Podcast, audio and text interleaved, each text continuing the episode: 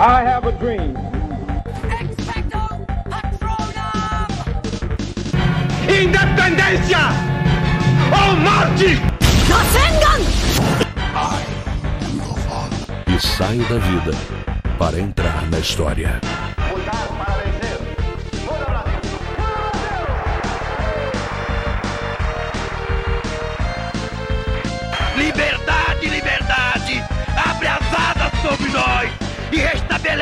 Nesse país as eleições diretas para que o nosso povo possa ter o direito à sobrevivência.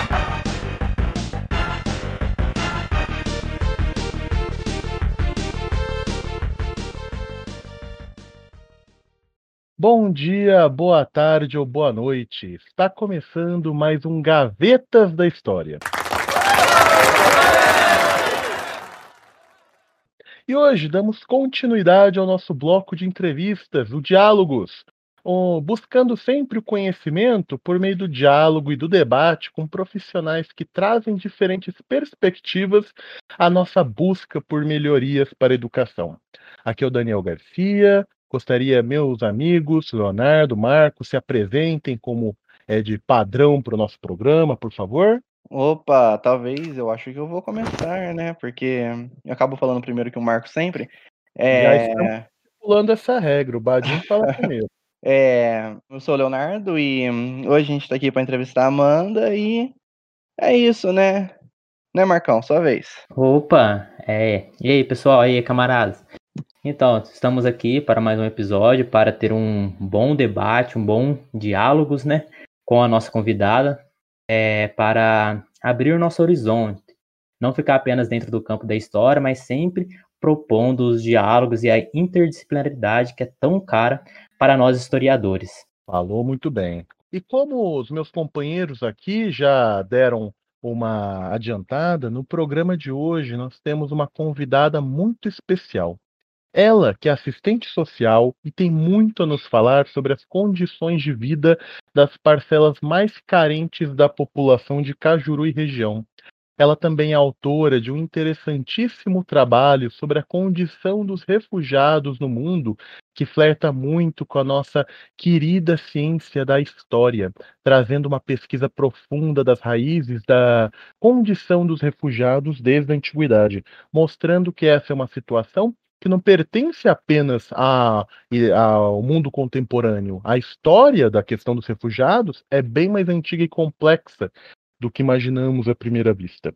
Hoje nós temos o prazer de conversar com a Amanda dos Santos. Amanda, seja muito bem-vinda ao Gavetas da História. Por favor, se apresenta para quem está ouvindo a gente. Boa noite, né, para todo mundo que está ouvindo a gente nesse momento. Meu nome é Amanda. É um prazer estar aqui conversando com vocês e eu espero que seja muito produtivo é, o nosso diálogo, né? Ah, eu tenho 24 anos, é, atuo como assistente social há dois anos na Prefeitura Municipal de Cajuru. E no ano de 2018 concluí faculdade, né, pela Universidade de Ribeirão Preto. E através da, da Universidade de Ribeirão Preto, eu e a minha amiga, a Nayara, a gente desenvolveu um trabalho sobre a questão, a questão dos refugiados no Brasil. E através desse estudo, a gente foi parar na França. A gente apresentou eh, um congresso na França, eh, na, na Universidade de Paris de Derrot. E foi de grande transformação para a gente, tanto pessoal quanto profissional. Foi uma experiência muito boa, bem paralelo com a minha atuação profissional dentro da prefeitura, mas muito, mas muito rica, né? É, são dois âmbitos diferentes, como eu disse, paralelos, mas que em algum momento se encontram, e eu espero que a gente possa dialogar sobre isso também. Ah, atualmente no campo acadêmico, eh, eu estou fazendo parte de um grupo de leituras feministas e a gente está fazendo a leitura do livro Caliban e a Bruxa. Está sendo bem produtivo também, e fora isso, eu estou montando um projeto de pesquisa para tentar um mestrado na eh, Unesp de Araraquara é, com a linha de pesquisa sobre a sexualidade, né? Então, a minha linha de pesquisa vai ser voltada ao gênero e a metodologia como uma pesquisação. Então, ainda está em fase de desenvolvimento, mas a gente pode tentar também, se for do interesse de vocês, falar um pouquinho sobre. E é isso. Certo. Amanda, é, sobre o clube de leitura, isso me interessou um pouco porque eu tenho uma passagem com, com essa temática e também tenho experiências em clubes de leitura com público privado de liberdade.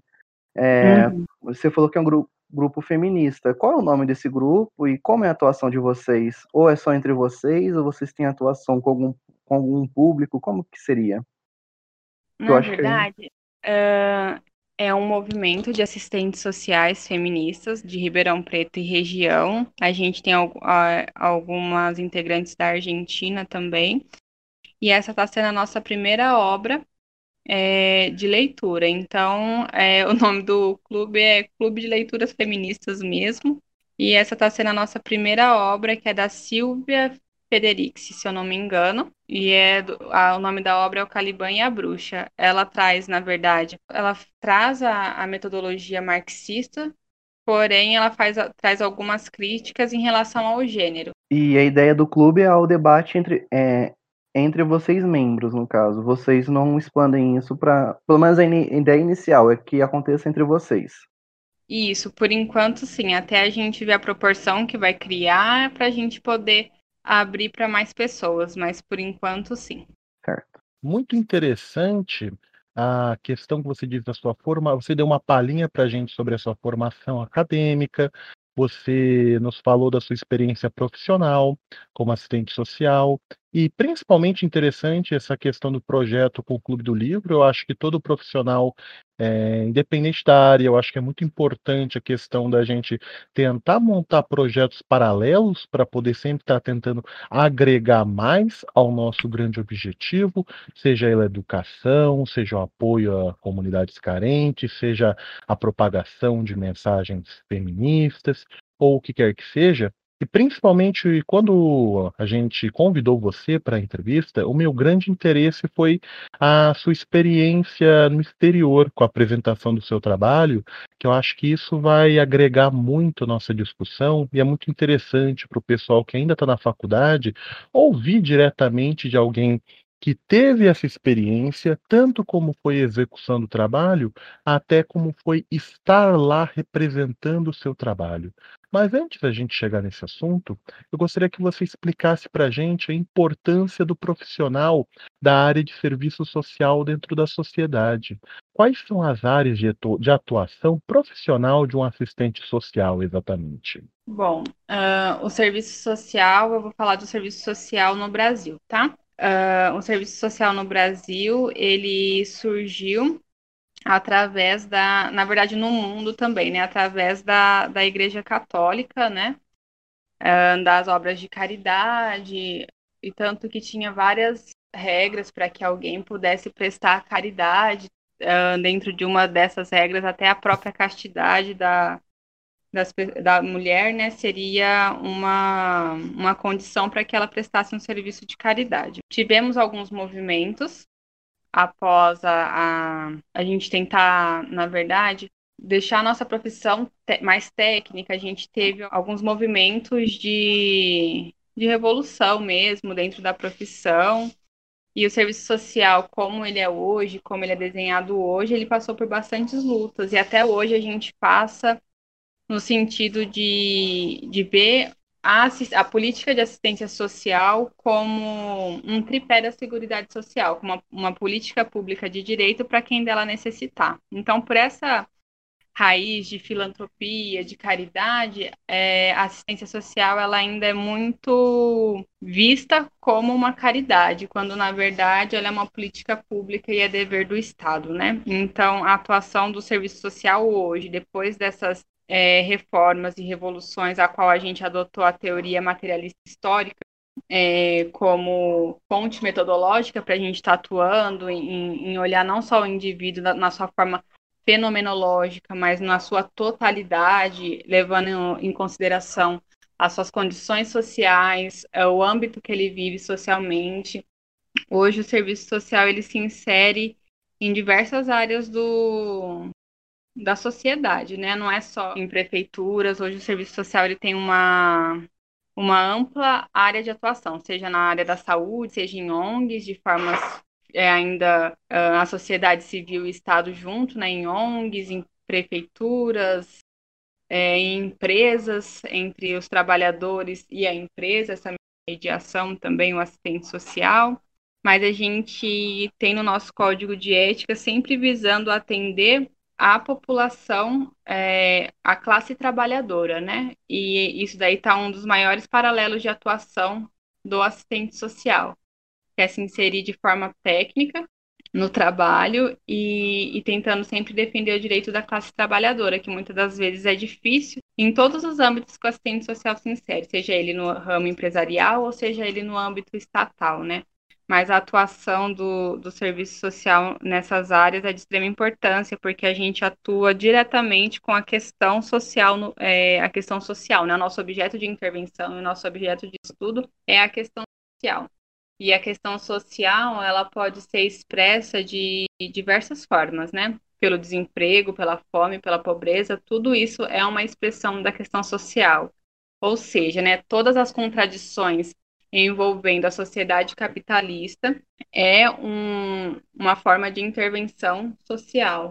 Então, por isso que é muito amplo a nossa área de atuação, porque a gente atua diretamente com a, a questão social. Pela sua fala, a gente percebe que a questão da a questão mesmo acadêmica e profissional da ciência social flerta muito com a própria história no seu discurso.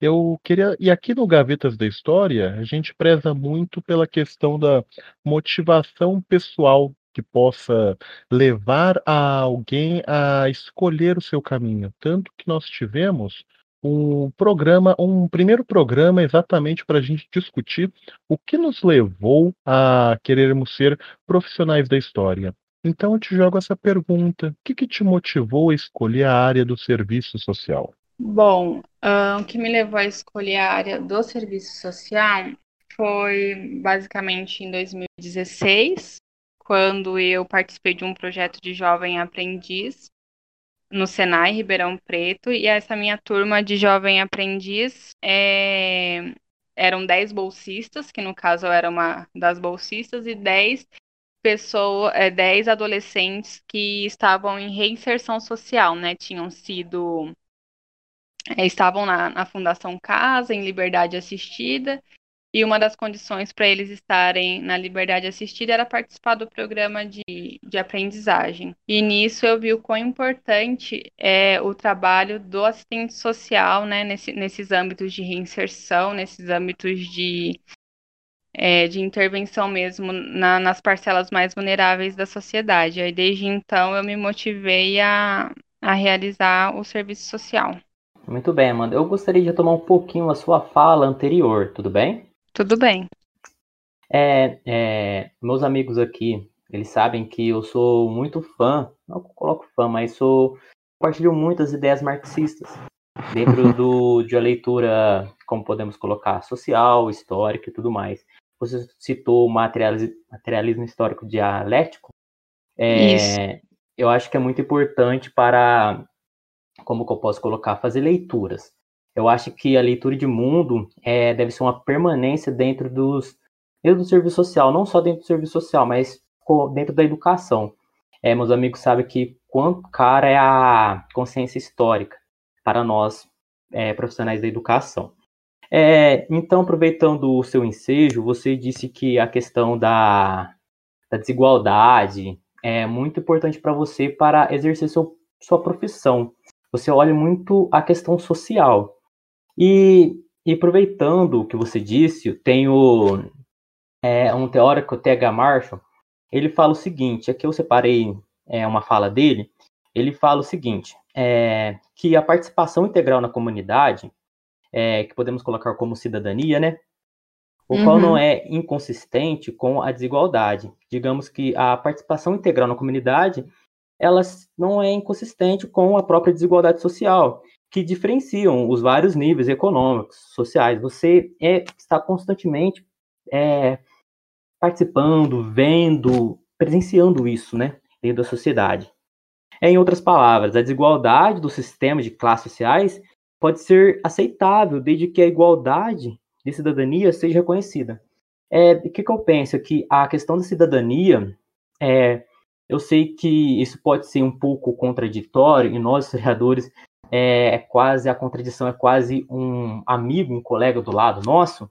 É como que você vê isso? Que o próprio sistema é, democrático, em partes, o sistema democrático burguês, que estamos aqui convivendo, ele maqueia é, quando ele fala de cidadania. Por que, que eu digo isso? É meio polêmico, mas por que eu digo isso? Porque ser cidadão inclui deveres e direitos. Mas como falar de direitos e deveres se a própria desigualdade impede o exercício de muitos deles? É, depois eu vou comentar um pouco mais como eu compreendo é, a questão da cidadania.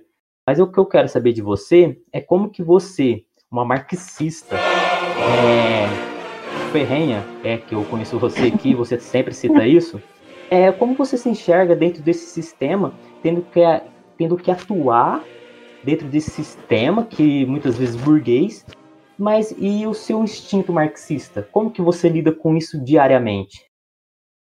Bom, é, como eu disse, né, é, atuar uh, no, no Estado burguês, seja em empresa, seja na, na forma estatal como servidor público, acho que para o assistente social é um, um grande embate, é um embate cotidiano, né?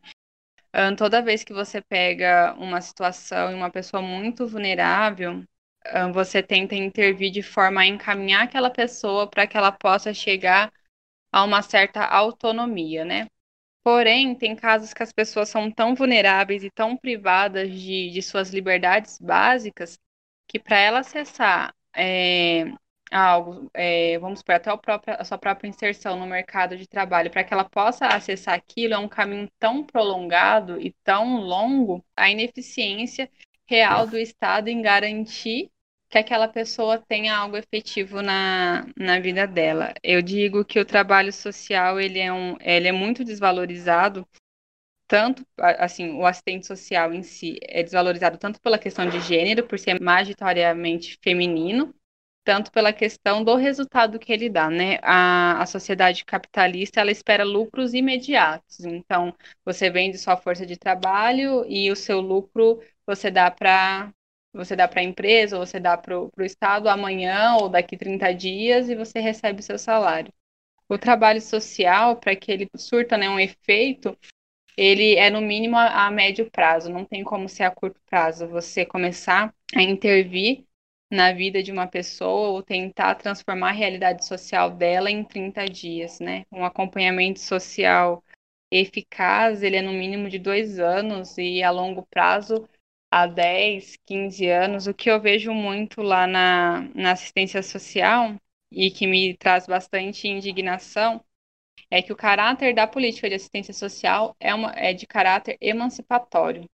E aí eu percebo que o Estado ele usa da política de assistência, na verdade, não como um caráter emancipatório, como eu já tinha, havia dito, por ter essa ligação com a filantropia, filantropia e com a caridade, ela é usada muito como uma forma de conseguir barganhas com as pessoas entende? Então, a, as pessoas acabam não tendo o acompanhamento, acabam tendo a sua, entre aspas, satisfações momentâneas ali, seja em cesta básica ou, ou em outros tipos de, de, de programas de transferência de renda, mas acabam não tendo a transformação que ela precisa, né? Acaba não tendo a emancipação, o despertar da consciência proletária. E aí ela acaba que ficando refém da política de assistência social. Então, tem casos que você vê a genitora, depois a filha, depois a neta, depois a bisneta, então todas as pessoas que são acompanhadas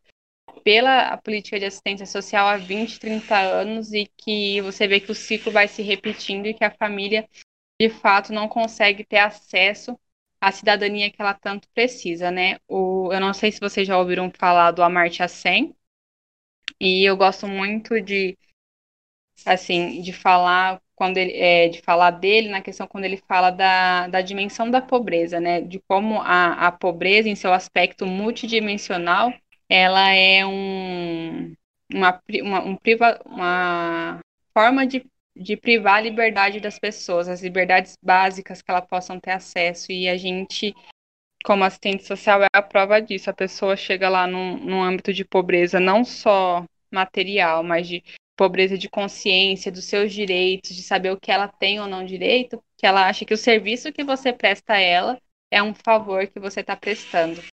Então, essa, essa distorção de cidadania, na verdade, é o que mais me incomoda na atuação profissional, assim, é de não, não conseguir, muitas das vezes, alcançar a, esse princípio de emancipação humana que tem é, a política de assistência, que tem no nosso código de ética, mas a gente tenta sempre atuar de forma a enxergar a totalidade das pessoas. E, e outro desafio também que eu acho que a gente tem na profissão, falando dessa questão cidadania pautada na, na, no Estado burguês, é os encaminhamentos. Por exemplo, a pessoa chega, o serviço social ele atua muito na intersetorialidade e na, e no multi, na questão multiprofissional, né, de ter outros profissionais atuando junto com a gente.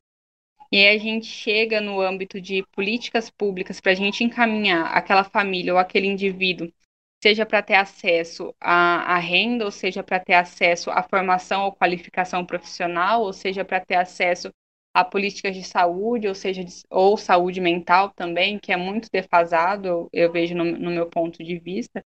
E você chega para fazer esses encaminhamentos, você acaba não tendo como fazer, porque você não tem políticas que de fato atuam naquilo dali, seja em habitação também. Então, assim, trabalhar com a pobreza como um, fenômeno multidimensional é muito complicado e o serviço social lidar diretamente com essa com essa questão, né, com a pobreza. Então, você não ter para onde encaminhar e você ter que atuar muitas vezes de forma imediatista é, é, me traz, pelo menos para mim, né, me traz bastante indignação, assim, de não ter ferramentas para para atuar com a população. Você ter na sua mente essa visão da totalidade de que a pessoa ela tá ali pedindo uma cesta básica, mas que o problema dela em si não é só a fome, mas ela está privada de vários outros direitos dela e você não ter como fazer esse acesso, sendo que na verdade você está ali para isso, para garantir que ela tenha acesso, né?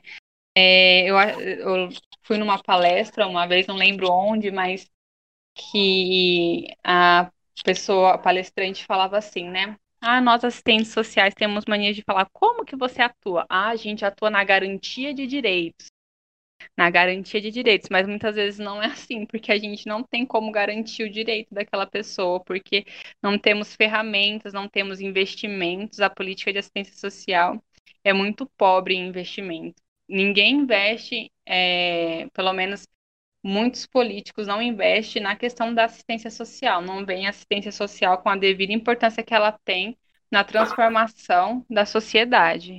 Então, hum. isso é, é muito complicado e acho que é uma das maiores contradições que, que eu percebo assim na minha realidade de atuação. Sim. É, eu imagino tudo que você está falando, Amanda. É, é incrível perceber como que a, como você disse que a questão hereditária, quase que uma herança da classe baixa é a própria pobreza. É, como podemos identificar que dentro da sociedade brasileira a mobilidade social é quase impossível, é, para não dizer improvável, né? Que existe essa mobilidade social, como você citou no início da sua fala. E aqui podemos perceber na sua fala que, que é difícil falar de cidadania para uma pessoa que nem tem o que comer, no dia, não tem uma boa uhum. educação, é, não é amparada pelo Estado de Direito, que, segundo nós estamos vivendo, que eu acho que é uma falácia, uma falácia de extremo mau gosto. É, então, é muito nítido na sua fala identificar isso, que até mesmo podemos perceber, para não dizer que eu puxo bandeira, mas o próprio erro do governo PT, que quando foi tentar distribuir renda pela Bolsa Família, claro, teve avanços com essa sua, sua política, mas distribuiu da classe média para a classe baixa, enquanto nem tocou na grande elite da população brasileira, né? Então, Sim, acho muito. E... Só um comentário rapidinho, já que você tocou no, no, Bolsa Família, o próprio Bolsa Família, ele foi tão, ele foi importante é, as pessoas falam assim, ah, Bolsa, é, tem várias críticas sobre o Bolsa Família, é, família, né, críticas mentirosas, enfim. Só que falando em, em questão capitalista, o próprio Bolsa Família ele ajudou a movimentar o mercado brasileiro, né, o capital, né, girar o capital, porque daí as pessoas pobres ou em extrema pobreza começaram a comprar também. Então, a gente tem que pensar que as, a, muitas vezes as políticas sociais de transferências de renda, ela não tem só esse caráter de, de fazer a pessoa ter acesso a, a, algum tipo de renda, mas tem esse caráter também de, de fazer a pessoa consumir. Com isso, a, a economia também gira, né? Então tem os dois lados, tem os paralelos. Eles auxiliam de um lado, mas de outras pessoas também estão ajudando a movimentar a economia. Sim, foi uma política mais econômica e propriamente social, né? Podemos colocar Isso. assim. É, Daniel, pode puxar aí, camarada. Ô, Amanda, você destacou muito bem na sua fala questões como a dificuldade para o trabalhador, para o indivíduo que possua noções marxistas e tem uma real consciência de classe, é, realmente efetuar a sua função, seja no Estado burguês, seja também em qualquer rede privada, onde realmente o que importa acaba sendo o lucro. E o que acaba sendo nossa luta por direitos sociais, por questões mais humanitárias, acaba se tornando não muito mais do que um esforço, acaba se tornando uma batalha diária. Eu gostaria que, com base nisso, você falasse para a gente um pouquinho como é que é um típico dia de trabalho seu como assistente social, para o pessoal que está ouvindo, tivesse uma noção melhor sobre o seu trabalho na prática? E, se possível, se você pudesse compartilhar conosco uma história que te marcou dentro da sua atuação profissional. Ah, tudo bem. Bom, uh, eu atuo no órgão gestor de assistência social. O papel do órgão gestor, como o próprio nome sugestiona, é, é fazer a gestão da, da, do SUAS, né, que é o Sistema Único de Assistência Social. Porém, no município de Cajuru, o órgão gestor ele atua também no plantão social, que é uma crítica muito grande que se faz é, os profissionais do serviço social sobre o plantão social. Porém, o município ainda tem essa herança que aos poucos a gente vai tentando ressignificar, né? Mas por enquanto a gente atua então na gestão da política de assistência, né? Uh, no Sistema Único de Assistência Social, nas, é, nas políticas de proteção social básica, proteção social especial de alta e média complexidade, então é, faz a gestão dos recursos é, federais e estaduais é, enviados para a proteção básica e proteção média de alta complexidade. É, então, toda a parte de gestão mesmo, assim, de plano de ação, plano plurianual, de, da parte da assistência social, projetos sociais e, e outras, outras questões de, de gestão mesmo, a gente faz lá no órgão gestor e temos a demanda também do plantão social. Então, é uma rotina bem é, enérgica, porque a gente tem que dar conta uh, da gestão e do plantão. E aí, como que funciona o plantão? A pessoa chega lá com uma demanda e a gente tenta atender aquela demanda conforme uh, ela é apresentada, né? Então, por exemplo, se uma pessoa chega com dificuldades ou não sabe sobre como que funciona o benefício de prestação continuada, a gente dá orientação, explica as documentações que a pessoa precisa trazer, ela leva até a gente, a gente dá entrada nos benefícios. Hoje, o que a gente mais atende lá são demandas é, relacionadas à previdência social, que é o e o benefício de prestação continuada, que é um benefício assistencial, porém é, ele é gerido pelo INSS, mas é um, um benefício assistencial e outros benefícios também, né, é, previdenciários. E a gente também atua lá, que é uma demanda muito grande que a gente tem, que é a questão de benefícios, vou colocar entre aspas, eventuais. Por que entre aspas? Porque todos esses benefícios que eu vou citar agora, que a gente oferece no órgão gestor, é, tem uma resolução do Conselho Nacional de Assistência Social que designa eles para a área da saúde, porém a gente ainda tem esse retrocesso no município que é feito na, na, no órgão gestor de assistência social. Então as pessoas procuram lá muitas demandas de dietas integral,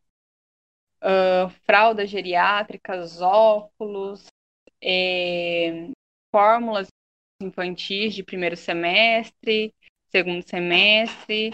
Então, todas essas questões que deveriam estar na área da saúde, a gente ainda atende na área da assistência social. E aí isso vai uma demanda muito grande para a gente lá. Mas dentro disso a gente tenta, a gente atende também é, questões de que é o próprio benefício eventual, né? Que é a cesta básica, ela é caráter eventual e benefícios de segunda via de, é, de certidão de nascimento, isenção de isenção de taxa de, de sepultamento e velório, todos é, esses, esses últimos que eu falei, cesta básica e as taxa, taxas de sepultamento, são caracterizados como benefícios eventuais mesmo. É, mas o restante era para estar tá na área da saúde. Então, assim, é, nessa, na minha atuação, e esses últimos dois anos, é, para eu falar de um caso em específico, eu vou, vou falar de um mais recente, que é o que a gente até atende hoje, na verdade. O que, que acontece? Um jovem, um adulto de 43 anos, ele foi acometido por uma neoplasia maligna, maligna que é um câncer é, na região bucal, e ele trabalhava como vendedor é, durante muitos anos, ex-elitista, é, ex-tabagista, então tudo isso talvez tenha motivado o câncer, é, mas a gente não é médico para estar tá falando, mas enfim, ele está nessa condição hoje. E nessa condição que ele está hoje, é, ele não consegue mais tra trabalhar, né? Ele usa sonda nasal. Por a gente atender essa demanda de dietas e etc., é, há uns meses atrás, ele e a esposa foram até nós para que a gente pudesse fornecer esse esse, essa dieta que ele precisava no momento. E, e o que, que acontece? No caso dele, é, por ele não ser mais segurado pelo INSS, então ele não tem direito. A última contribuição dele foi em 2017, então ele não tem mais direito ao auxílio doença, né? É, tem uma lei que diz que algumas doenças em específicas não precisam desse tempo de carência. O dele se encaixaria, porém ele não, não entra no período de graça da, do INSS, que é um pouco diferente a carência da graça. E aí é um outro assunto, mas enfim, então ele não tem direito a, a esse benefício, que é para segurados do INSS.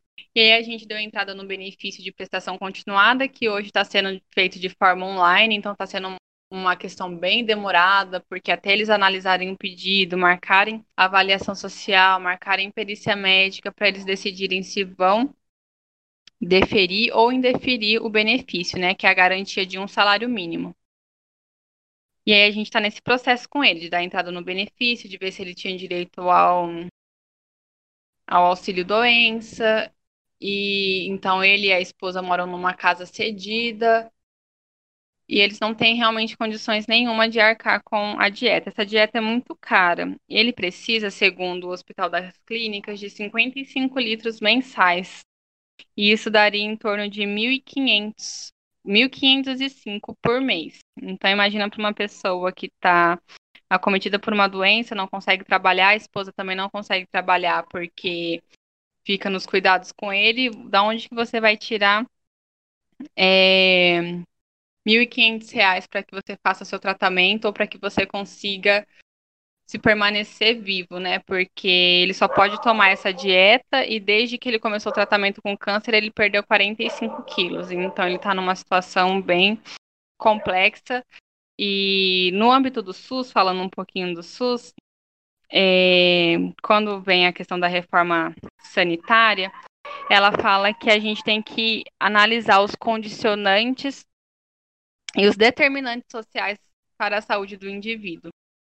Então, pensando nesse sentido de condicionantes é, e determinantes sociais, uma pessoa que não tem de onde prover o seu sustento, certamente o tratamento dela vai ser um pouco mais demorado do que alguém que tem acesso diretamente à renda e tem acesso a, a esse tipo de, de, é, de coisa sem precisar procurar uma política, porque eles ainda têm ina assistência social é uma coisa humilhante, né, é, é bem complexo ainda a ideia de que as, do, que, do que as pessoas entendem por política de assistência social.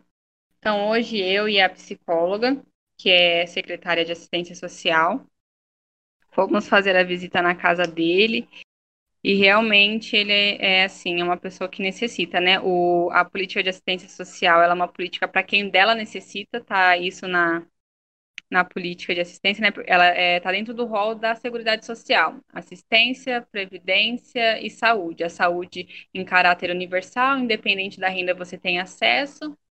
A previdência para quem dela contribui, né? Por isso que ele não teve acesso a, a, aos, ao benefício da da Previdência e assistência, de, assistência social para quem dela necessita.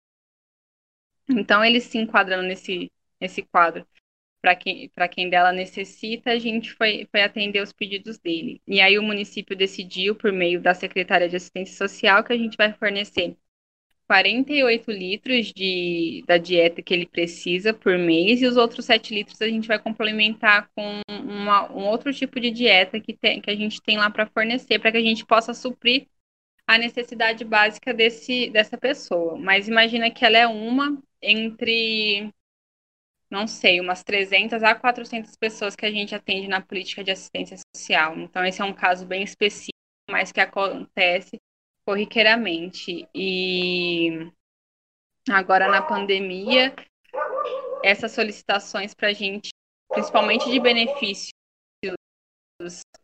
demandas de INSS aumentaram demais, demais, demais.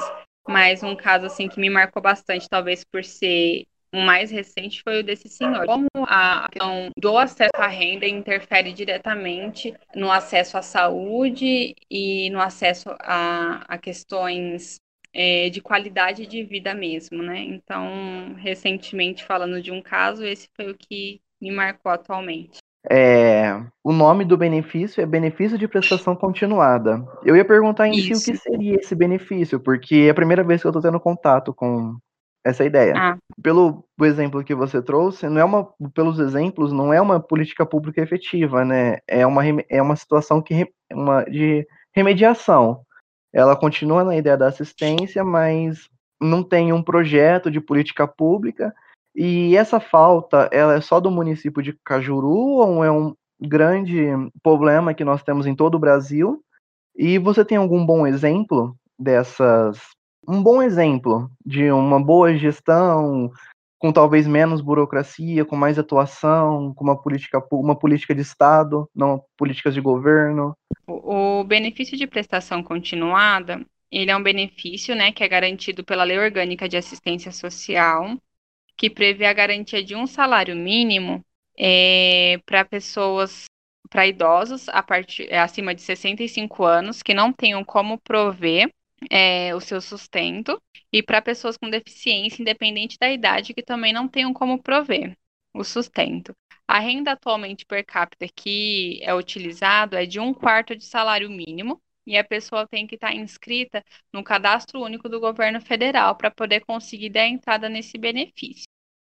É, tem um projeto de lei que aumentaria essa per capita de renda para meio salário mínimo, mas pela atuação que a gente tem aí, a gente vê que ainda não está sendo utilizado, que eles ainda estão utilizando um quarto de salário mínimo para como critério de acesso a esse benefício. E quando não é idoso, é, que a pessoa dá entrada como pessoa com deficiência, o INSS ele realiza a avaliação social e perícia médica para verificar se é, aquela deficiência se enquadra como deficiência para aquele benefício, assim, uma, uma um, se é uma deficiência a longo prazo ou se a pessoa consegue se recuperar daqui seis meses, um ano.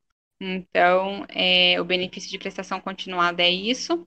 E como eu disse, ali na assistência social, é, a gente trabalha com plantão social, então é uma coisa bem imediatista mesmo. A gente atua de forma bem pontual, não tendo o acompanhamento social. Mas os, é, os órgãos da assistência social responsável pela proteção básica e pela proteção especial de média e alta complexidade, eles atuam no acompanhamento social das famílias, que é o, são o CRAS e o CREAS, né? O CRAS é o Centro de Referência de Assistência Social e o CREAS é o Centro de Referência especializado de assistência social. E, e aí o CRAS, ele trabalha, o principal, a porta, assim, o programa, o carro-chefe do CRAS é o PAIF, que é um, um programa que acompanha as famílias em vulnerabilidade social. E a gente tem os serviços de convivência e alguns outros programas dentro do, do CRAS que visa fazer esse acompanhamento com, com as famílias em vulnerabilidade. O CREAS, ele já atende, é, como eu posso dizer assim, o CRAS ele atua para que não ocorra é, violação de direitos e nem violação dos vínculos familiares. O CREAS já atua quando há esse rompimento dos vínculos e quando há situações de violência. Então, o CREAS ele atende violência contra a mulher, violência contra o idoso, é, ele atende é, medidas socioeducativas, pessoas em situação de rua. Então, assim, o órgão gestor na onde eu atuo, a gente atua de forma é, pontual por ser plantão social. Porém, a gente tem o CRAS e o CREAS que atuam no acompanhamento social da família, que tem programas específicos para cada tipo de demanda apresentada. É, a gente está pleiteando muito no município de Cajuru a abertura de mais um CRAS, que é para que atenda essa população que o órgão gestor atende, para que eles possam ter um acompanhamento tão efetivo quanto as regiões ali de Cajuru. E falando numa, é, numa questão do Brasil mesmo, eu acredito que a política de assistência social, ela é, assim, o sistema único de assistência social, ele é lindo, assim, se for o que eu acho que falta é investimento, né? É, é os governantes, os, os governos olharem para a assistência social como uma ferramenta mesmo de, de é, uma, uma ferramenta de emancipação, uma ferramenta de, de cuidado mesmo. Eu acho que falta investimento na área, mas o que falta mesmo, eu creio, é investimento e reconhecimento. E assistência social é quem atende, porque, por exemplo, é, eles não investem na assistência social, mas quando chegam as demandas, como na pandemia, todas essas demandas, a maior parte vai para a saúde e para assistência. E a gente, nessa pandemia, a gente teve muita, muita, muita demanda e a gente vê que não tem esse, nem é reconhecimento, mas não tem esse investimento mesmo, o que acaba dificultando aí o trabalho. Mas eu acho que é mais uma falta de investimento do que uma falta de gestão da política. Muito bem, Amanda. Você falou com muita clareza, deixou bem claro para os nossos ouvintes aqui como exatamente é o cotidiano e a realidade do trabalho do assistente social. E agora que nós deixamos bem claro como é o seu trabalho, a gente queria mudar um pouco a perspectiva da nossa conversa para falar agora sobre a sua experiência acadêmica. A gente queria falar sobre a sua pesquisa, onde você trabalhou com a questão social dos imigrantes no Brasil. O que, que te motivou a escolher esse tema? Bom, é, na verdade, quem mais me motivou a fazer esse tema foi a, a Nayara, né, que é a minha colega de profissão e colega de, de estudo aí, e porque ela decidiu. Uh, no primeiro ano da faculdade, ela tinha realizado um grupo com o pessoal das relações internacionais, e nesse grupo eles estavam é, acho que a parte de RI, eles tratam bastante sobre essa questão dos refugiados, né? E ela trouxe isso, foi trazendo essa ideia, e aí decidimos juntas que, que talvez seria interessante, porque na área do direito a gente vê muitas questões é, assim, tratadas refugiados, mas na política de assistência a gente é bem raso, assim.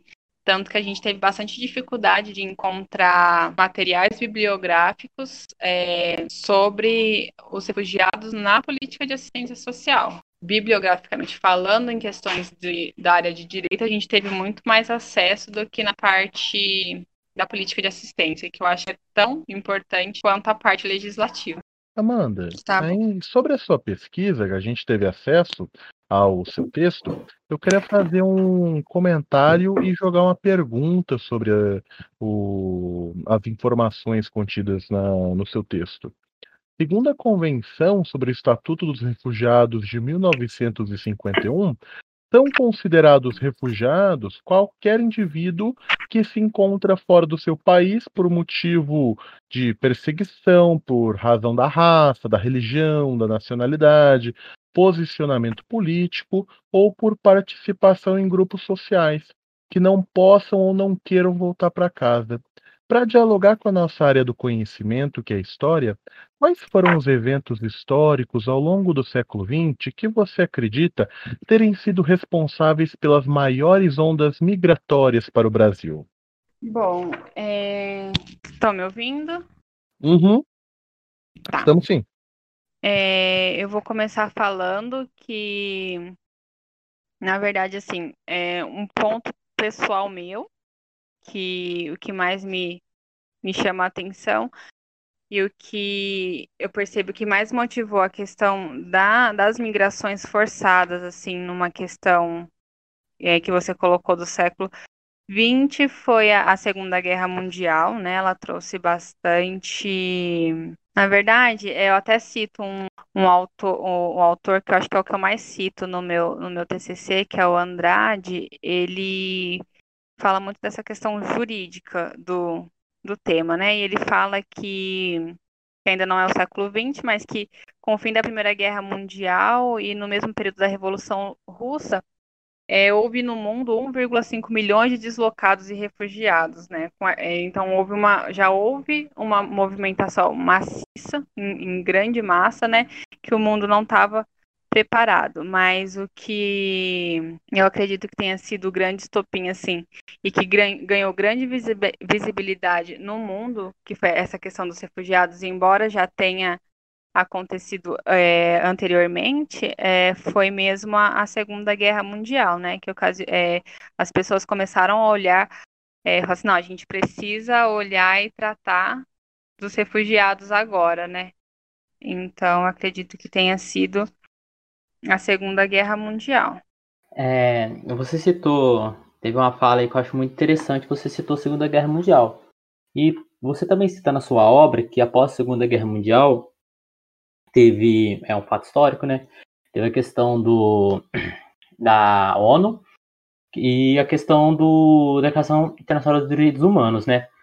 E aqui eu gostaria de fazer uma pergunta para você que volta na questão da contradição, que é, acho que já conversamos isso antes mesmo da, desta gravação.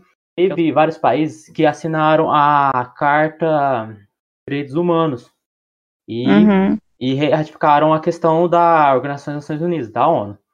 E segundo é, é, Jones Manuel, é, que fala da Revolução Africana, ele fala que, aí eu li um trecho aqui para ficar mais claro, é que ele fala o seguinte, é, nesse trecho, que é Revoluções Africanas, e é a obra dele, né? Ele cita o seguinte, uhum. peraí só um segundo, peraí, desculpa, aqui pronto. Ele fala que é, muitas organizações de luta pela emancipação nacional da África não aceitaram isso. Ele está falando que a emancipação, países não aceitaram a emancipação. Afinal, não era a Alemanha nazista que oprimia seus povos há décadas, mas sim as democráticas Inglaterra e França, que Inglaterra e França foram um dos países que assinaram a Declaração Internacional dos Direitos Humanos. A despeito desses momentos, de atrito à União Soviética, ele vai citando, vai tentando articular a questão da, do marxismo dentro das revoluções africanas, mas não é esse o ponto. É, eu gostaria de perguntar para você o seguinte, e o que, que você acha dessa grande contradição? Porque a Inglaterra foi um dos países que propriamente inventaram o campo de concentração. Eles mantiveram a oprimindo países da África até mesmo após a ratificação dos direitos humanos, como a questão do neocolonialismo sobre alguns países da África. E eu quero saber o que você acha disso, qual é a sua opinião de ver esses países que assinaram a Declaração dos Direitos Humanos defendendo a questão humanitária, mas mesmo assim mantiveram oprimindo diversos países na África. Qual é a sua opinião é, em relação a esse fato? Bom, é... É, eu vou cortar um pouco a Amanda agora e. Tá me ouvindo? Estamos. Estamos ouvindo, só que Eu só ia zoar porque o Marcão. Ele acabou de fazer uma pergunta capciosa, né? Daquele estilo que o nosso entrevistado gosta. Não? Né, Marcão? é, foi Bora mal, lá, Amanda, faz, faz parte, né? As difíceis sempre vem dele. É, eu penso nessa questão do racismo estrutural, né? Como que falando numa história geral e até não sei, viajando um pouquinho aqui, até na parte teológica, como que a África ela é apagada da, dos fatos históricos mundiais. E aí eu penso o porquê que eles querem apagar, apagar tanto os traços da África é, na história mundial, né? Em, em, questões, seja ela viajando aí para um, um, um campo mais filosófico, seja na teologia, seja na história, seja na ciência.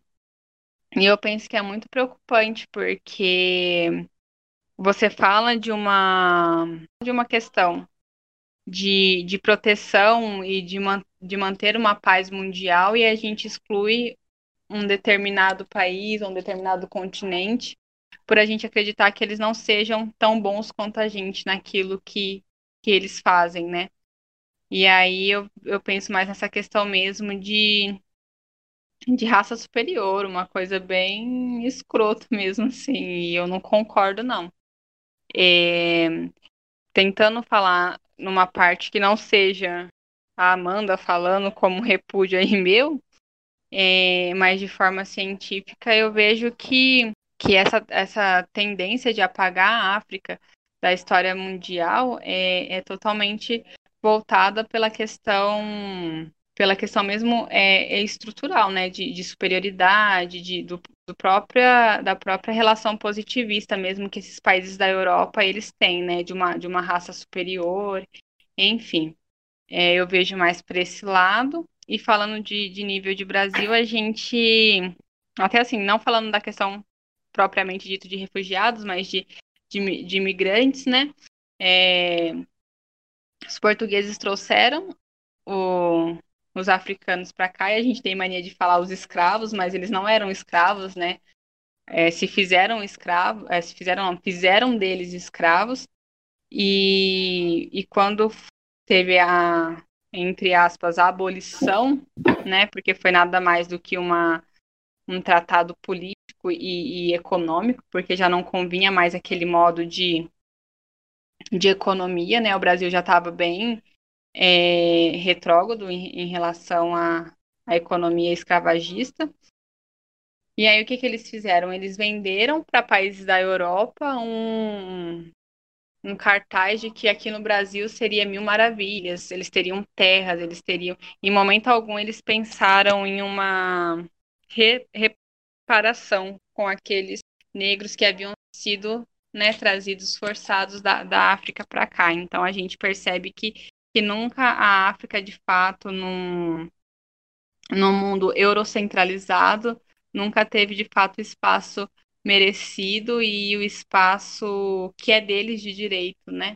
Então, eu, eu, percebo que, que a ONU até hoje, ela falha muito nessas questões políticas raciais, né? Hoje a gente ainda tem uma representatividade melhor, mas são coisas que não são é, mexidas na estrutura, né? São são mais falácias e, e mais discursos bonitos do que uma, uma, uma transformação na estrutura mesmo da, da política, assim, de, da Organização das Nações Unidas.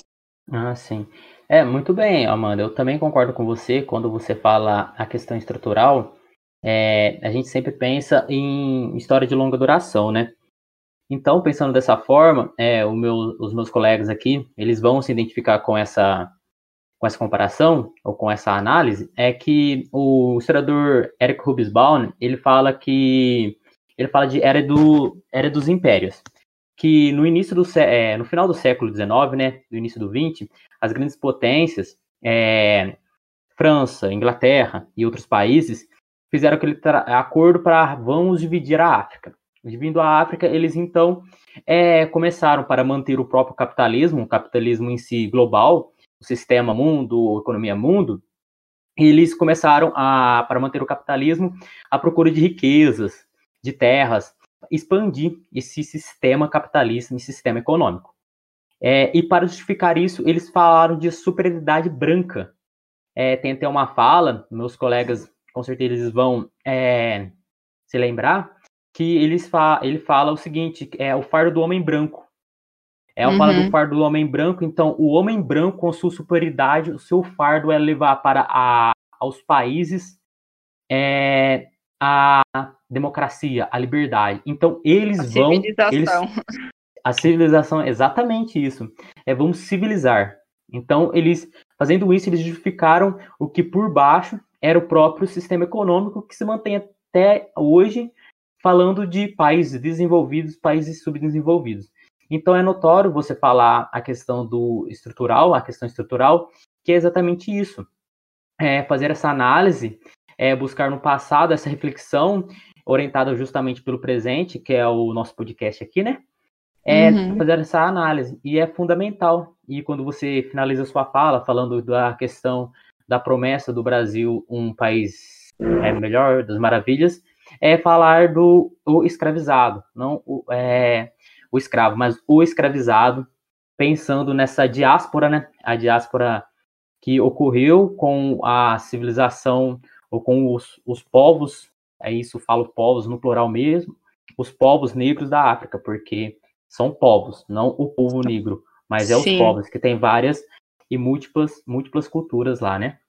Sim, e, e é muito triste a gente ver que a, é, a gente, assim, quando a gente ainda está na, naquele senso comum, a gente olha a África ainda como um povo, não pensa na África muitas das vezes como um continente, mas a gente olha para a África já vem aquela ideia de pobreza, de pessoas que precisam de ajuda, de pessoas que precisam é, que o homem branco vai lá, vá lá e salvam, salvem eles daquele, daquela situação que eles estão, né?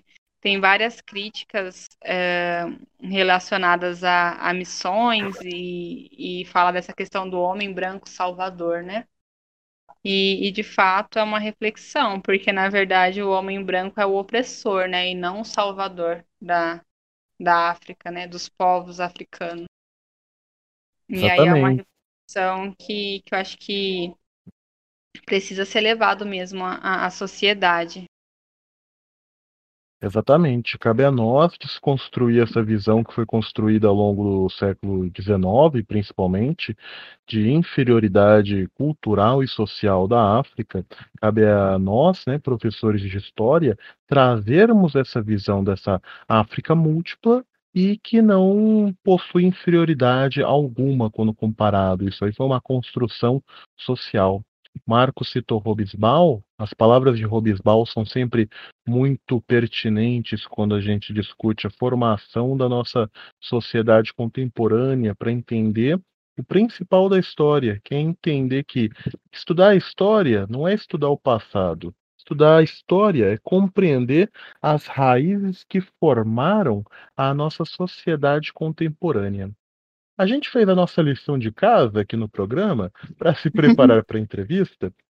E pesquisando, nós descobrimos a lei número 9474, de 22 de julho de 1997, que tornou o Brasil um dos principais locais de refúgio para os imigrantes dentro da América Latina.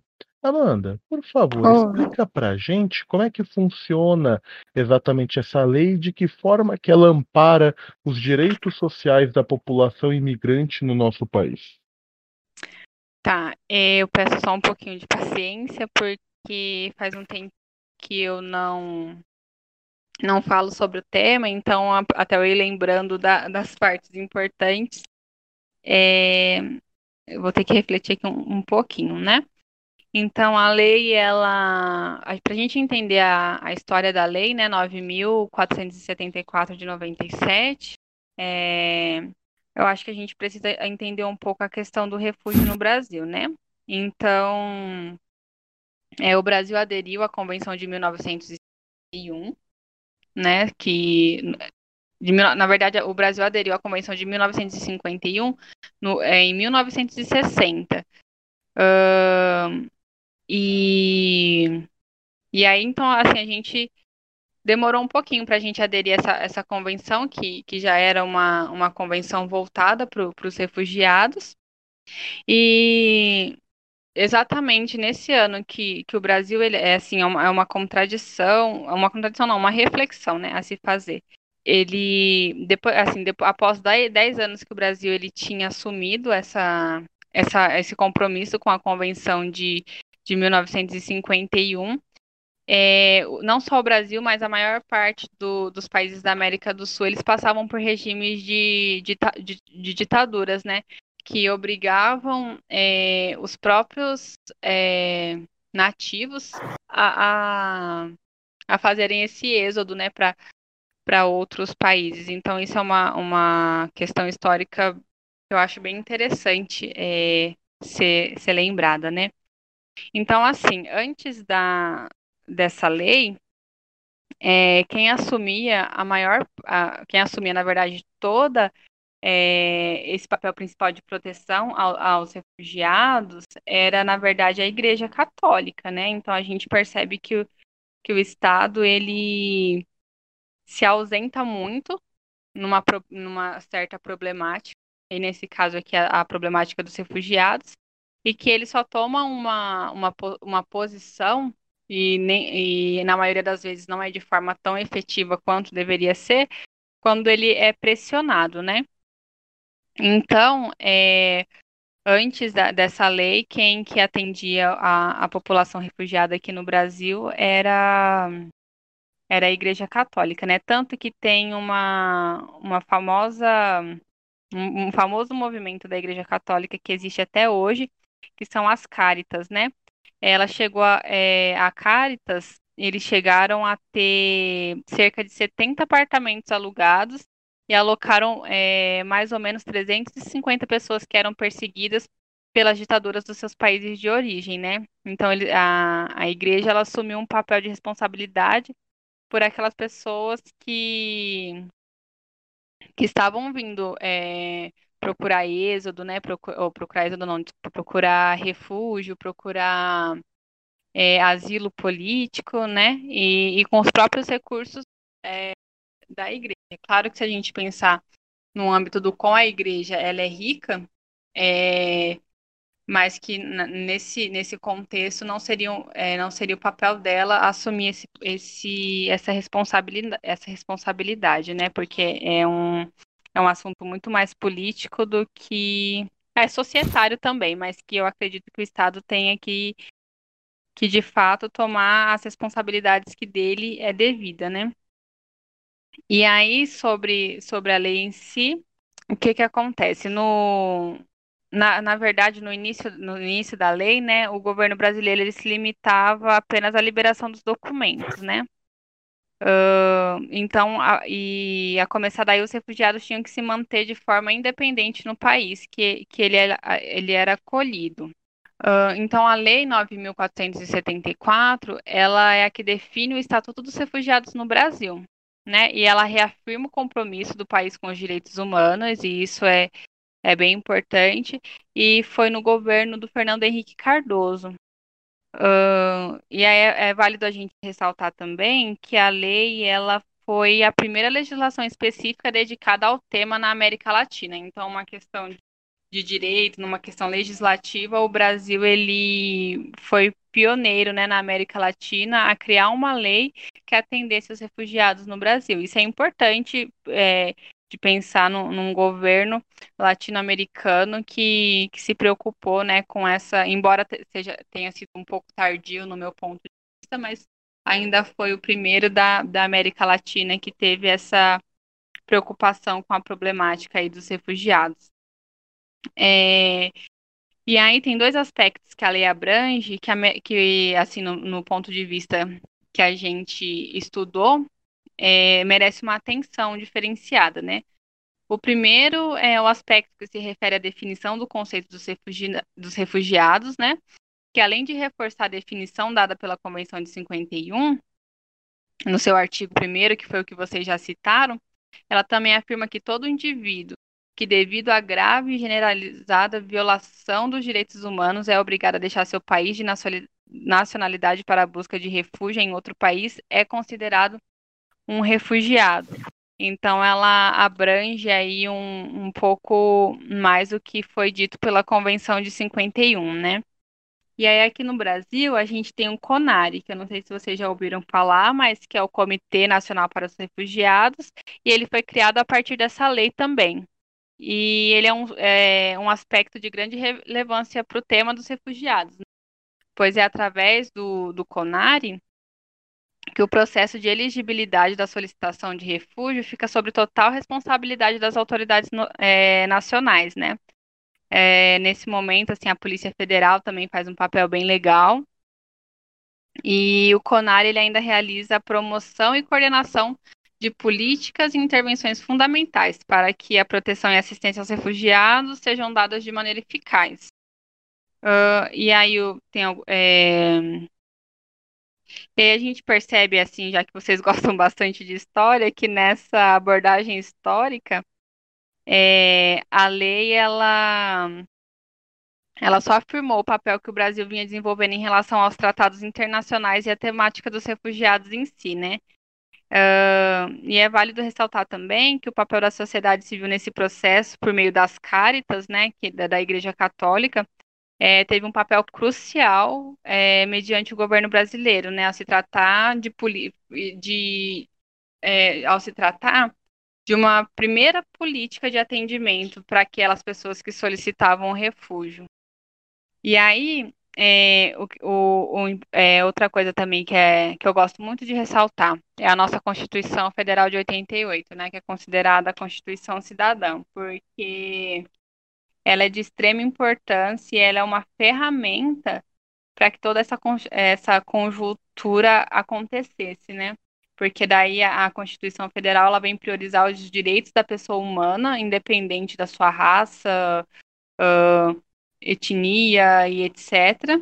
E aí ela oportunizou que o país avançasse nessas conquistas, né? Uh, e eu acho que é, que é mais isso mesmo que, que tinha para falar sobre a lei, né? Mas que ela veio mais como uma, como uma pressão do, da sociedade por meio das cáritas, mas que ainda assim, é, juridicamente falando, ela foi de grande avanço em, em questão de América Latina, né? Bem, Amanda, acredito que a sua fala deixou muito bem claro a questão da, a, a, o ponto de vista legislativo quanto à questão dos refugiados, eu queria te apresentar um dado que a gente retirou do seu próprio trabalho para que você possa explicar para a gente uma comparação. Segundo tá. dados do Alto Comissariado das Nações Unidas para os Refugiados, em 2017 o Brasil alcançou 33.866 solicitações de reconhecimento de condição de refugiado. De que forma que você acredita que esses, que esses dados podem ser relacionados ao infelizmente tão popular preconceito brasileiro para com as populações, eh, para com as populações refugiadas? Qual que é a origem exatamente desse preconceito e de que forma ele pode ser combatido? Tá, é, primeiramente falando que em 2017 a gente teve esse boom né, nas solicitações e que o processo de solicitação de refúgio, é, embora pareça simples, ele é um pouco complexo, porque muitas das vezes os refugiados, com medo de ser mandado para o seu país de volta, eles acabam não procurando a Polícia Federal para solicitar a condição de refugiado, né? Então, é um processo aí que que precisa ser desmistificado até com os próprios refugiados sobre, sobre a sua condição. E falando de uma questão de, de preconceito, eu acredito que o, o povo brasileiro, embora a gente tenha múltiplas culturas dentro do nosso país, a gente tem muita dificuldade de aceitar o outro como diferente. É, seja por fenótipos, seja por cultura, seja por religião e etc. Né? No, na, no trabalho, assim, na, na pesquisa, o que a gente pôde mais, que a gente mais percebeu é essa falta de, de assistência mesmo quando o refugiado ele chega aqui no Brasil, de comida, é, ah, o que comer, como comer, como que é feito aqui no Brasil essa questão de acesso a políticas de saúde, a políticas de assistência, e aí acaba tendo é, esse preconceito. Eu vou falar de uma de um de um acontecimento que até teve lá em Cajuru. É, a gente teve uh, no, no ano passado, no começo do ano passado, uns refugiados venezuelanos. E aí a gente percebe que assim, eles foram até a gente, né, como, como política de assistência social, para poder, para que a gente pudesse atender algumas demandas deles. Mas a gente percebe que, primeiramente, tem a falta de nossa é, falta de preparação para atender um refugiado, mesmo eu que já tinha trabalhado como tema. Quando foi para atender o refugiado, é, a gente tem uma certa dificuldade, seja para a própria comunicação mesmo entre línguas, é, de entender o que, o que aquela pessoa quer. Então, acho que isso é uma, uma forma de preconceito e de violação também, de violência contra aquela pessoa que já passou por é, situações de perseguição, de violência no seu país, e aí ele chega no Brasil, também que até pouco tempo atrás tinha aquele slogan de Brasil um país para todos, um país de Brasil país de todos, uma coisa assim. Mas aí que chega na, na hora da prática, chega na hora de dele ser atendido como ser acolhido mesmo, a gente é, pega nesses tropeça nessas questões, né? De língua, então eu percebo que eles são é, violados nisso, e aí não deixa de ser um preconceito a gente não conseguir se comunicar com ele de forma efetiva, é, a própria cultura deles mesmo de trabalho, de, é, de religião, de, de, formas de ver o mundo, é a principal desmistificação que a gente precisa fazer, não só de um povo venezuelano, né, mas de, de várias é, solicitações de refúgio que o Brasil atende de uma forma geral, né. Então, acho que essas questões de de preparação para receber um refugiado, a, a questão de interação com esse refugiado, a questão de encaminhamento para eles, tanto que o acesso a eles, até a, ao benefício de prestação continuada, ele é. Você tem que declarar que você não é, na, é nativo, que você está em uma condição aqui no Brasil, né? Quando você faz lá a solicitação. E aí a gente tem essas burocracias também na lei, que tudo isso, eu, assim, uma forma, falando de forma de leis, é, mesmo de protocolos, eu acredito que seja importante até para a gente ter dados de estudo no Brasil, mas que de alguma outra forma você acaba violando mesmo o, o refugiado mais do que ele já já passou por esse processo traumático, né, de, de sair do seu país por alguma questão, de chegar no Brasil, solicitar o refúgio e chegar aqui ele não ter muito amparo. E aí uma das principais críticas também que a gente traz no trabalho é essa, que o país, que o, o Brasil, ele não tem políticas efetivas para atender a população brasileira. E aí ele também não tem políticas efetivas para atender o refugiado, embora seja importante que a gente tem uma lei específica, a gente precisa melhorar muito para que ela seja efetivada e, e aí sim a gente poder considerar um avanço ter uma lei específica para o refugiado no Brasil. Então, acho que uma forma de, de combate mesmo é, ao preconceito que a gente, até a gente mesmo tem, assim, a gente, eu falo brasileira, a gente tem com, com refugiado, ah, o refugiado vai chegar aqui vai roubar meu emprego, vai roubar minha vaga na saúde, vai roubar, vai roubar sei lá, minha, o meu Bolsa Família. Então a gente tem muita essa visão de que o refugiado vai chegar aqui no Brasil e ele vai roubar da gente é, algo que talvez a gente nem tenha mesmo, não é a questão do refugiado estar tá aqui, então que, que vai fazer com que a gente perca um direito, é porque a gente não tem ele garantido nem pra gente.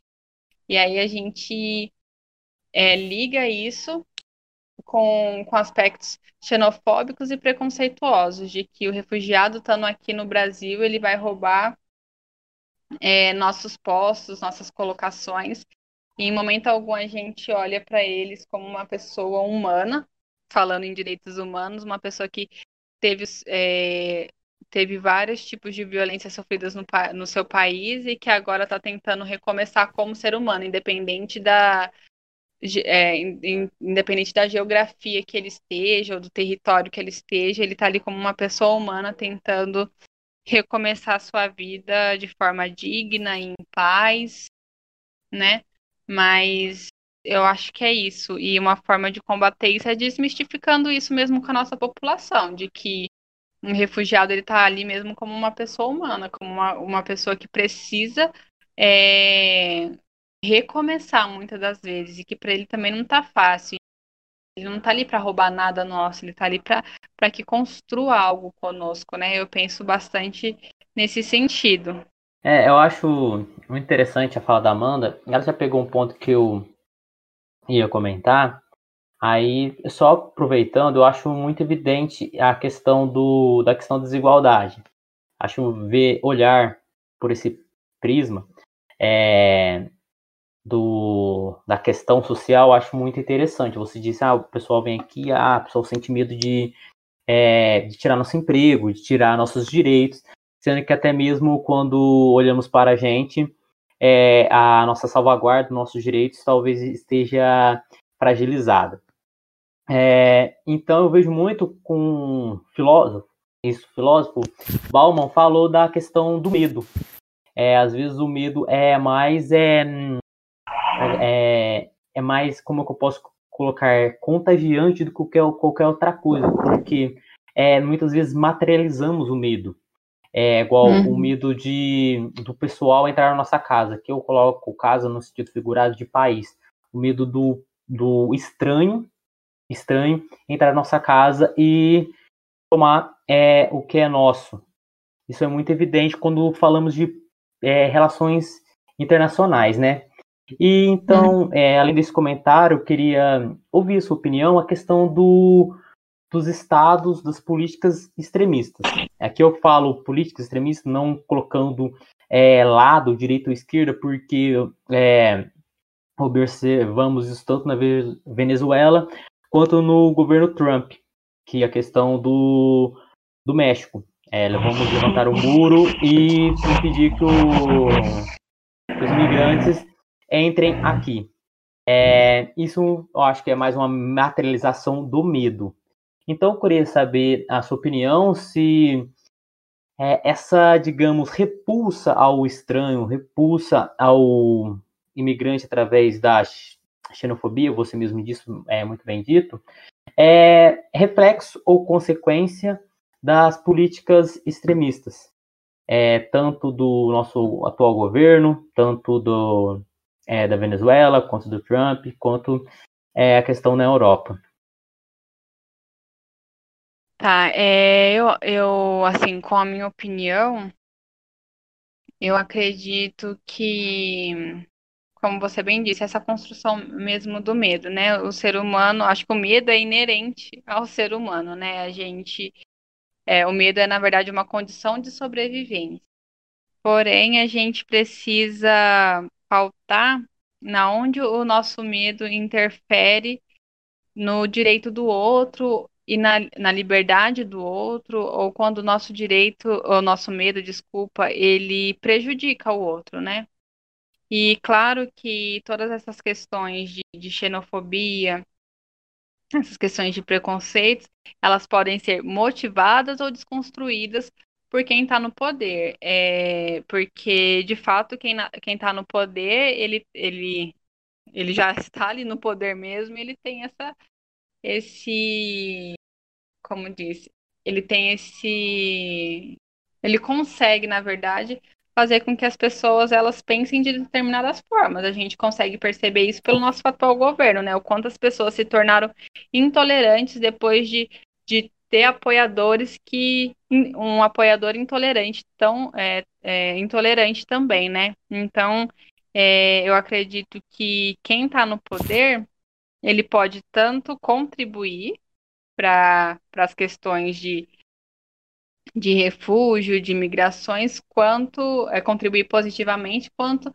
negativamente, né? Falando do, do Trump, a, a, a mídia em si, ela acabava relatando algumas questões, mas teve muita crueldade, né, de, de separação de, de famílias, crianças, dos seus pais, enfim, uma, uma questão bem desumana mesmo, que vai muito além, eu acredito, do medo. E aí chega a questão da, da crueldade e da, e da violência mesmo. E aí nisso também eu faço uma crítica à, à ONU, né, que visa manter a, a paz mundial, mas eu acredito que eu, eu sei, na verdade, que tem muitas questões além do, desses tratados, é, que envolve a paz mundial, mas que de certa, de certa forma parece que, que não interfere, não consegue interferir de forma eficaz, né, né nessas questões de, de violência contra a humanidade, porque é uma violência contra a própria humanidade, né, humanos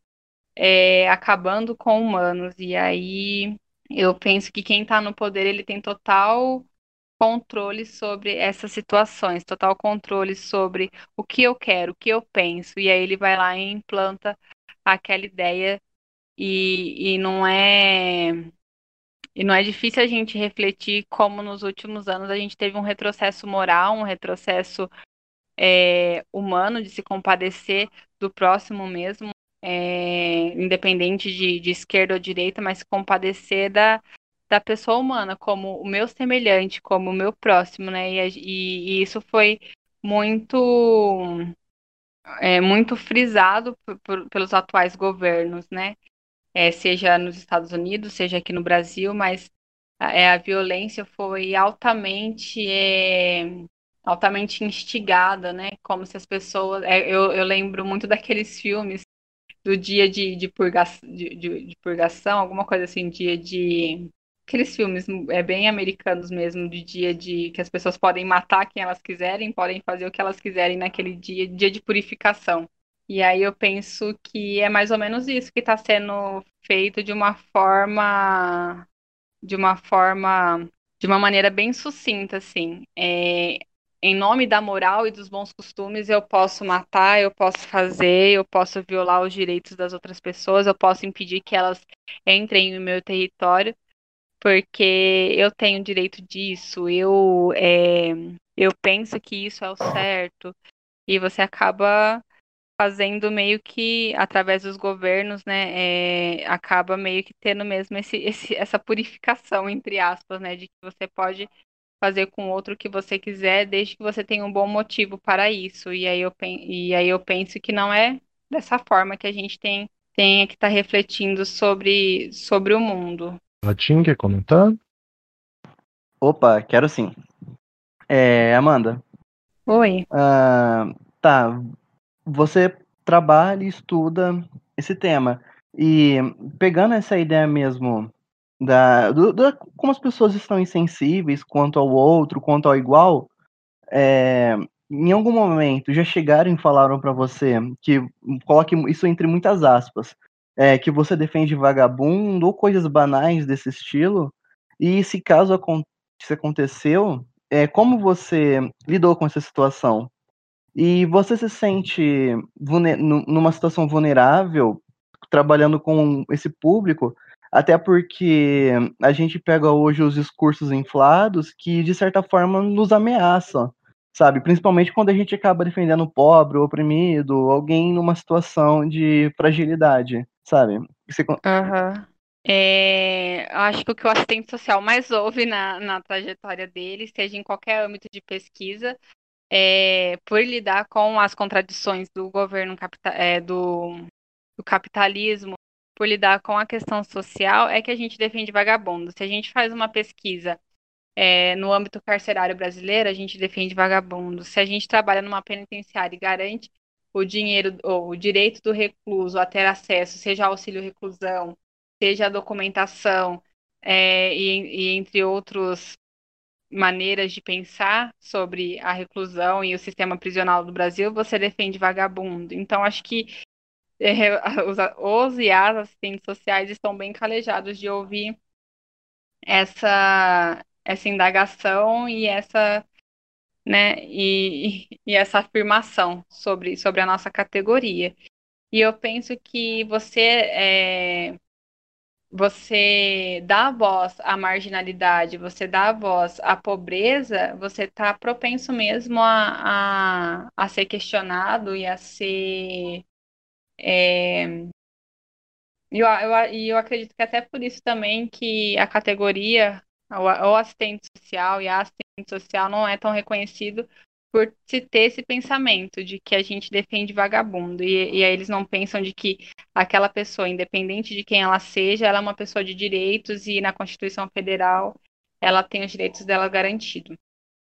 E aí, numa questão de refugiados, é, Então, eu queria só deixar bem claro que em todo âmbito, na, na verdade, na maior parte dos âmbitos que o assistente social atua, ele vai ser, ele vai ser visto como um defensor de vagabundos.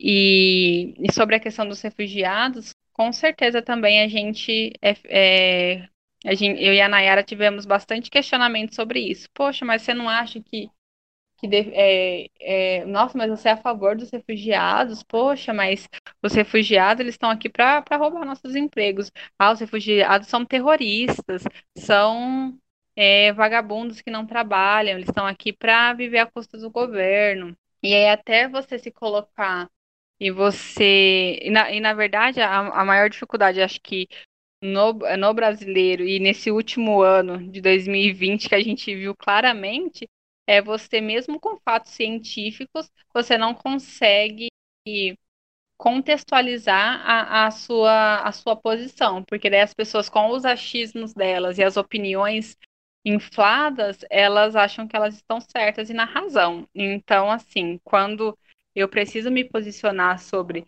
é, uma determinada opinião minha, seja sobre refugiados, ou seja sobre qualquer outro tipo de assunto, eu exponho a minha opinião e tento utilizar é, no, na questão dos refugiados a minha pesquisa. Olha, mas segundo o, o CONARE, ou segundo a Organização das Nações Unidas, é esses dados que a gente tem. Olha, mas não, não é bem assim que acontece. Os refugiados, eles vêm com uma violência, eles precisam que os direitos deles sejam garantidos. E eu tento expor. Se a pessoa ela continua com comentários xenofóbicos ou comentários que ofendam o caráter da minha profissão, eu simplesmente deixo ela falando hoje em dia. Antes eu era muito de, de discutir a ferro e fogo com a pessoa. Não, é isso, é isso, é isso. Mas aí você percebe que hoje em dia não basta só você ter fatos científicos, históricos para para se tratar de um argumento, né? Se a pessoa ela decide que ela não vai concordar com você, o achismo dela para ela basta. Então, assim, é, eu tenho um, no meu fazer profissional, eu tento sempre tratar as pessoas com a dignidade que elas mereçam, que elas merecem, na verdade, e tento esclarecer todas as dúvidas que, que elas chegam até a mim. E aí eu exponho a minha opinião, exponho o que eu penso e o que eu acredito, mas sempre levando em consideração também que o usuário da política de assistência ou qualquer outra pessoa que, que vem até a mim, ela tem também o livre-arbítrio dela, né, de concordar ou não com aquilo que eu falo, e desde que ela me respeite, desde que ela possa pelo menos compreender é, a minha posição acerca do assunto, aí eu, eu faço isso. Eu estava conversando hoje mesmo sobre um assunto semelhante com um amigo também professor. Infelizmente, acho que nós estamos vivendo tempos de polarização política tão grande que muitas vezes o diálogo não é possível. A pessoa vem tão armada para cima da gente que não importa o quanto você use da razão e traga fatos comprovados, a pessoa não está aberta ao diálogo. E o que você falou é o caminho certo. Acho que chega uma hora da nossa, da nossa trajetória profissional que a melhor coisa a se fazer é tentar ignorar certos comentários. Amanda, a gente está caminhando para finalizar o nosso bate-papo. Tá sendo muito, foi muito interessante. Eu acho que você trouxe bastante da sua vivência para quem está ouvindo a gente, para aprender mais sobre que, que realmente é o trabalho do assistente social e também sobre a realidade das populações refugiadas, que a gente tanto acaba vendo né, indiretamente no jornal, mas muitas vezes não temos um real contato para saber como é essa realidade. Eu queria te fazer uma pergunta com base é, ter, no, com base no convite que você teve para apresentar essa pesquisa que você fez sobre as populações refugiadas no mundo em um congresso na França. A gente queria parabenizar você, primeiramente, isso é resultado de muita dedicação, de muito esforço, mas você pode falar para a gente, por favor, um pouquinho, como é que foi essa experiência? Bom, é, eu vou falar tanto na parte vou tentar resumir rapidinho, tanto na parte acadêmica quanto na parte pessoal, né? É, eu e a Nayara, nós duas é, éramos bolsistas pelo ProUni, na UNAERP, Universidade de Ribeirão Preto. E o nosso tema foi um dos mais diferenciados é, na, que, na questão do serviço social mesmo, por, como eu já disse, né, para a gente não ter tanta pesquisa nesse âmbito assim. É, mais amplo, foi mais amplo do que específico assim na área da própria assistência, né? Então, a nossa orientadora, Elizabeth Negri Barbosa, ela ficou sabendo desse congresso e ela falou: olha, meninas, o congresso está aí, eu acho que vocês têm chance de estar tá participando. Era um congresso de ciências sociais e envolvia os países da América Latina, né? E tinha também outros países da, da América, da Europa, tudo, mas a gente teve mais contato com, é, com países da América Latina no, no, na nossa sala do Congresso.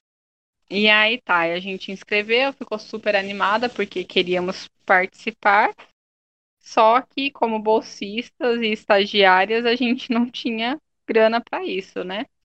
E aí foi que a gente começou a correr atrás, uma mobilização mesmo. Nós é, vendemos, fizemos rifas, fizemos brechó, fizemos um, um, um monte de coisa assim para que a gente pudesse conseguir dinheiro, porém o dinheiro que a gente conseguiu ainda não foi o suficiente. E aí o que foi o suficiente para que a gente pudesse estar tá indo para a França? A gente escreveu um projeto social falando da importância da educação continuada e aí a gente tinha uma página no Instagram, no Facebook, que chamava Elas em Paris. E aí a gente foi falando sobre a nossa, nossas dificuldades para conseguir, é, como mulheres, como bolsistas, como estudantes, para a gente conseguir mesmo estar tá inserida nesse âmbito acadêmico. E a gente apresentou esse projeto para o empresário que é lá do SEB Coque, não sei se vocês conhecem, o Coque de Ribeirão Preto, Instituto SEB. E aí ele comprou a nossa ideia, gostou e foi ele que patrocinou as nossas passagens, né? Então foi aos 45 minutos do segundo tempo. Ele patrocinou as nossas passagens e de volta, e o dinheiro que a gente tinha juntado, a gente pagou a inscrição no congresso e fomos. E o restante do dinheiro a gente usou para hospedagem e para alimentação. Então, numa questão pessoal, foi de grande crescimento pessoal, ter que correr atrás do daquilo que eu queria, correr atrás do que era necessário para que eu estivesse lá. É, em âmbito profissional, é, pensa, né? Acabando de sair da faculdade, uh, meu primeiro ano de trabalho, porque é, eu já saí da universidade, já comecei a trabalhar na, na prefeitura, então era o meu primeiro ano de, de trabalho. Uh, tava, eu tinha acabado de me formar e eu estava indo para a França apresentar um projeto, né? Apresentar um estudo. Então, é, em questão profissional também, eu acredito que foi muito importante. É, e lá no Congresso, a gente teve contato com pessoas de outras áreas também. E aí, o que foi mais interessante quando a gente apresentou isso foi o interesse das, outra, das outras nacionalidades, assim, dos outros países em, em saber, em, entender, né, como que funcionavam as nossas políticas de previdência, de assistência, de entender como que era o refugiado chegando lá, como que era o, a, o refugiado chegando aqui, como que era o acesso dele a essas políticas de de atendimento que a gente oferece. Então a gente teve uma interação muito boa, apesar de da gente não não falar a mesma língua, a gente conseguiu até que interagir bem, porque eram pessoas latino-americanas, então a maioria falava espanhol, e aí eles falando a gente conseguia é, entender tema e o que eles tratavam, e a gente falando, eles também tiveram bem poucas dificuldades para compreender o que a gente queria colocar. A gente também tinha algumas brasileiras, né, é, que ficaram responsáveis pela sala que a gente apresentou ao Congresso. É, tivemos, conhecemos também outros brasileiros, professores que estavam apresentando ali os seus trabalhos, militantes, e aí foi uma experiência profissional muito rica e pessoal também, né? Então foi uma coisa que agregou nos dois sentidos, tanto pessoal quanto profissional. Legal, essa sua história é, uma, é um exemplo incrível.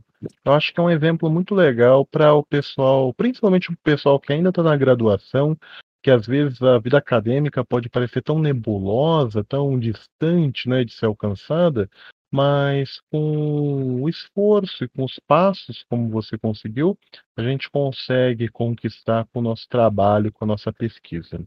Pessoal, a gente vai caminhando agora realmente para o fechamento. Como é tradicional, nós gostaríamos de fazer as indicações, seja de leitura, seja de um filme, ah, sempre nossa indicação de cada programa para algo que possa fazer um enriquecimento cultural de quem está ouvindo a gente, seja referente ao que foi tratado no programa ou não necessariamente.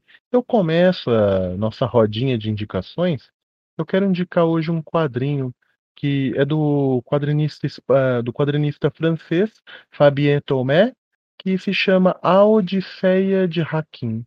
Nessa obra, ele trata a história de um imigrante, de um refugiado, toda a jornada dele da Síria até a sua chegada na França.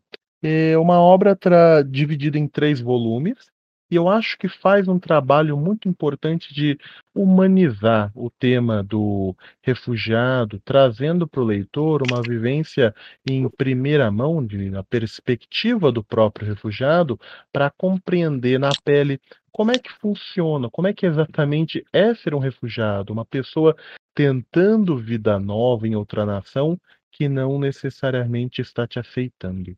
Fica a recomendação, então, A Odisseia de Hakim, quadrinho de Fabien Tomé. Pessoal, façam suas indicações, por favor, começando pelo. Vamos começar pela nossa convidada. Amanda, você teria alguma recomendação uhum. de leitura, um filme, qualquer coisa que você ache pertinente para o que a gente discutiu aqui? Tá, é, como não foi falado muito sobre o procedimento de concessão de refúgio no Brasil, é, eu acharia interessante que é, quem assim é, ficou interessado mais por como o refugiado ele consegue é, essa concessão de refúgio aqui no Brasil, que a pessoa possa pesquisar sobre, sobre o procedimento de concessão, né? E aí um, eu tinha acessado, na verdade, na época da, é, da pesquisa, a, uma autora que ela tem por, é, o sobrenome é Jubilut. E, e se vocês quiserem também, eu não sei se vocês têm algum é, seu podcast, vocês conseguem fazer alguma inserção, mas aí eu tenho um link e aí se vocês se interessarem eu posso deixar para vocês também, que fala sobre o procedimento da concessão de refúgio no Brasil, e que eu acho que não ficou tão bem esclarecido, talvez for, pode mandar o link para a gente, que a gente deixa junto com a postagem. Acho que vai agregar bastante ao conteúdo que a gente trabalhou aqui no nosso bate-papo. Vadinho, o okay. que, que você tem para gente? Opa! Então, é, acho que vou trazer uma coisa mais para animar, né? Porque a gente comentou sobre o governo brasileiro e não só o brasileiro, mas pensando no brasileiro, né? Porque a gente que vive essa patifaria, é, uma música do Chico Buarque, sabe? Uma coisa também mais tranquila, mais fácil de se alcançar.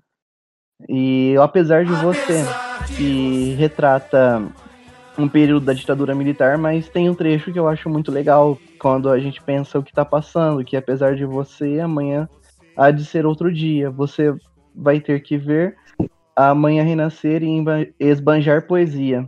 E o restante da música em si. Eu acho que ela é um colírio para os nossos pensamentos, né? Porque o que a gente está passando hoje não é a mesma coisa, mas possamos nos sentir um pouco afoitos ou abalados por conta de um, um governo de extrema direita com vertentes fascistas e um tanto quanto idiota. Um clássico da nossa música, grande recomendação, Badim. Marcos, por favor. Sim, claro. Badin, sempre sutil, né? Como sempre. É, a minha indicação é a seguinte: eu, eu indico uma obra que eu recorri para esse episódio, que é a Revolução Africana, é uma antologia do pensamento marxista, é, organizado por Jones Manuel e por Gabriel Land. É, eu acho uma obra é, excelente para olhar as revoluções africanas através de uma ótica marxista. É claro, é naturalmente marxista, você vai observar pela luta de classe. Então, acho uma obra excelente. tranquila a leitura e não uma obra tão extensa. Eu indico bastante. Essa é a minha indicação. De recomendação, Marcos. Nós vamos ficando por aqui. Vamos encerrando o nosso bate-papo. Agradecemos mais uma vez a Amanda pela disponibilidade para conversar com a gente, por toda a informação que ela trouxe para agregar ao nosso bate-papo, que exatamente é esse o objetivo que nós temos com essas entrevistas, com essas conversas que nós queremos ter com o diálogos, conversar com profissionais que fazem a diferença para a criação de um futuro melhor. Ficamos por aqui. Até a próxima, pessoal. Tchau, tchau. Pessoal, até a próxima. Até a próxima. Tchau, tchau. E que a força Até a esteja com vocês. próxima. tchau, tchau. Muito obrigado pelo convite.